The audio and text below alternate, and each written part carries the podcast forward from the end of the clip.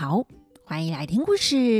咕噜，那前几天，果果老师的同事喊我看窗户外面，原来办公室外面的芒果树，不知道在什么时候已经悄悄的结实累累了，好多好多一串串的青绿色小芒果，是台湾的土芒果哦，小小颗的，籽呢很大。但又很甜又多汁，超好吃的哦！这棵芒果树啊，大约有快五层楼那么高。果果老师的办公室在四楼啊，高度正对着芒果，大概啊，哎，有两公尺的距离呢。很想要拿一根竹竿去勾芒果呢。那大家在路上也可以留意一下，有没有哪棵树也开花结果哦。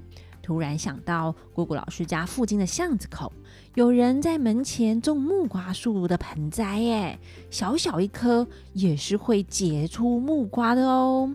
那小雨欣自然课种的四季豆，也真的结出四季豆了，感觉春天呐、真是个好时节呢。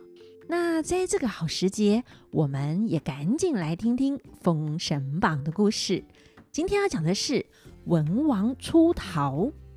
上一次我们讲到，费仲和游魂收了礼物后，也是有办事的，毛起来为西伯侯姬昌说话，让纣王改变心意，要赦免姬昌。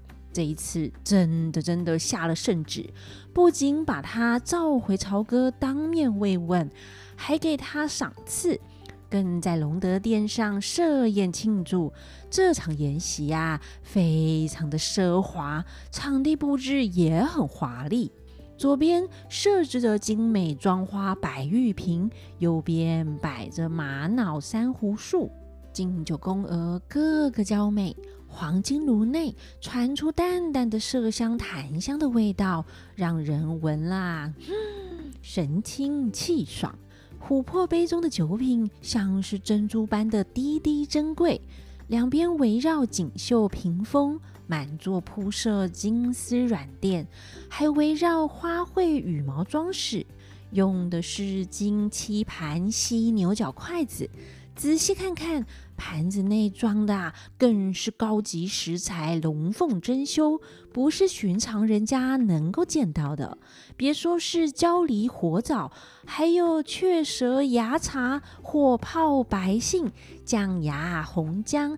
鹅梨、苹果、青翠梅、龙眼、枇杷、金翅菊，桌上又摆列的兔丝、熊掌、新春驼蹄，要什么就有什么，更有那音乐声伴奏，一声锣鼓动，真是帝王欢啊！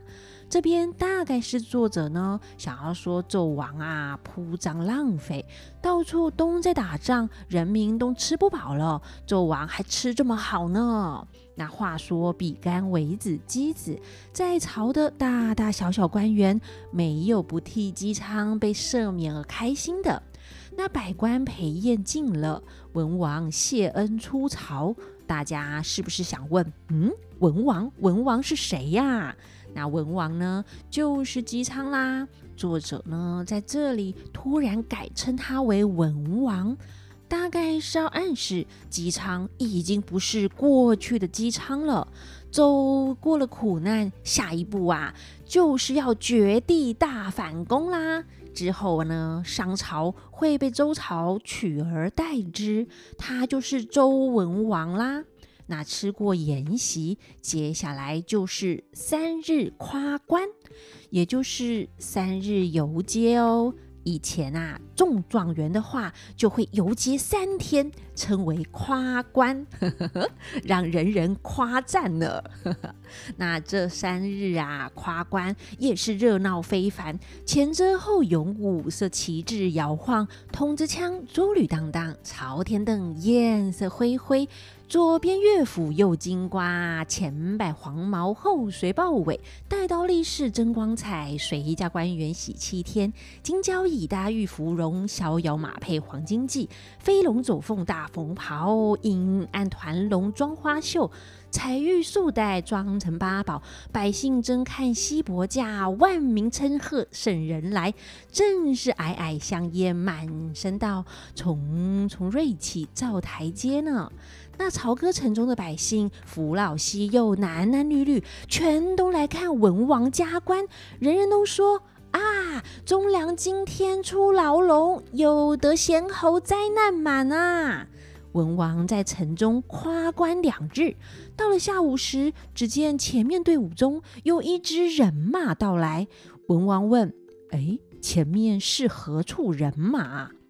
两旁的人报告：“大王千岁，是武成王皇爷看操练回来了。”文王急忙下马，站在道路旁，弯腰行礼。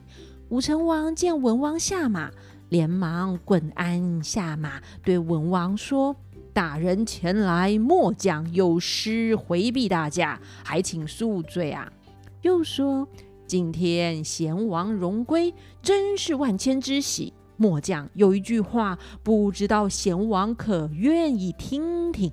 哎。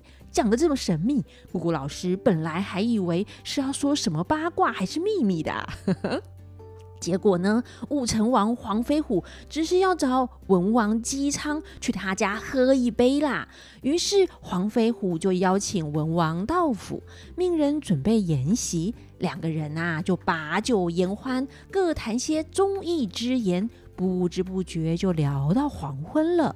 点上了蜡烛，武成王命左右两旁的人退下。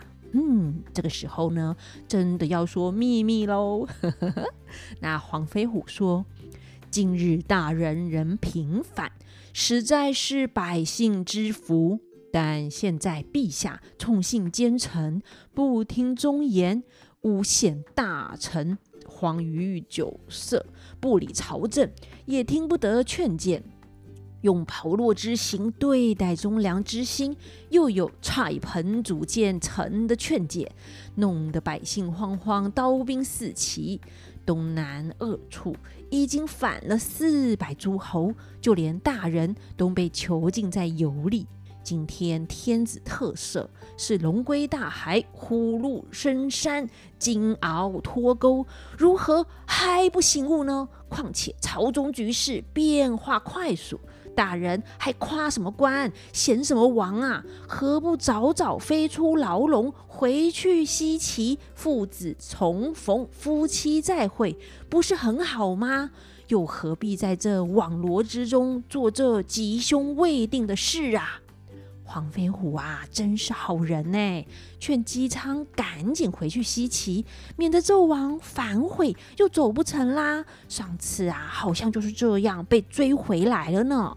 那武成王黄飞虎这一席话，把文王说的骨软筋麻，当头棒喝，站起来感谢说：“大王真是金石之言，提拔姬昌，这恩惠怎么报答？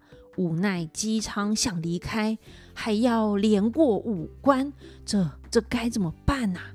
黄飞虎说：“不难，铜符都在我府中。”没多久呢，黄飞虎啊就取出铜符令箭，交给文王，叫他呢赶快也换一套衣服啊，打扮成夜不收的样子。嗯，大家要猜一猜夜不收是什么吗？夜不收，夜晚都不收你，哎，是什么样子呢？夜不收啊，就是军队中的探子哦，打探消息的那个。那因为呢，要彻夜在外面侦探消息呀、不能够睡觉，所以又称作夜不收哦。那他这一打扮啊，又有铜符令箭在手，就有机会能够顺利出五关，比较不会被阻挡哦。那文王姬昌就感激地谢了谢武成王黄飞虎。等到深夜时分，武成王就命副将龙环吴贤开朝歌西门，送文王出城去了。那文王一离开朝歌，连夜赶赶赶赶路赶过了孟津，渡了黄河，过了渑池，前往临潼关而来。那另一边呢，朝歌城中的管驿官啊，看文王一整晚都没有回来，心里慌忙啊，急急上报到费仲那边。那费仲一听，觉得哎呀，这件事会牵扯到自己，有一点拿不定主意，就赶紧找来游魂商讨商讨对策。他们两个担心的是，纣王明明要夸关三日，现在才过了两天，姬昌就逃回西岐了。那公然违抗纣王的命令，到时候啊，怪罪下来，他们也没办法承担。两个人就决定呢，先去面见纣王，赶紧派人去把姬昌追回来。那费仲游魂商量好，就马上上朝去面见纣王啦。那纣王呢，正在摘星楼玩乐，知道费仲游魂来觐见，就宣他们上楼。纣王说：“爱卿有何奏章来见朕啊？”费仲启奏说：“姬昌身负陛下洪恩，却不遵朝廷之命，藐视陛下。”夸官两日，不谢圣恩，不报王爵，暗自逃归，必怀歹意，就怕回西岐后会起叛变之心。臣之前举荐他，现在啊发现有问题，臣即刻奏明陛下。纣王啊生气地说：“哼！”当初你们曾经说姬昌忠义，每逢初一十五还焚香叩拜，说什么祈求风调雨顺、国泰民安，朕啊才赦免他。今天会出事，都是你们两个轻易举荐之罪呀、啊！游魂启奏说：“陛下，自古人心难测，知人知面不知心。”正所谓海枯中见底，人死不知心。姬昌此去不远，还请陛下传旨，命鹰破败、雷开点兵三千飞骑，速速去追捕回来。纣王就同意的说：“速速遣鹰雷二将点兵追赶。”大家还记得这两个人吗？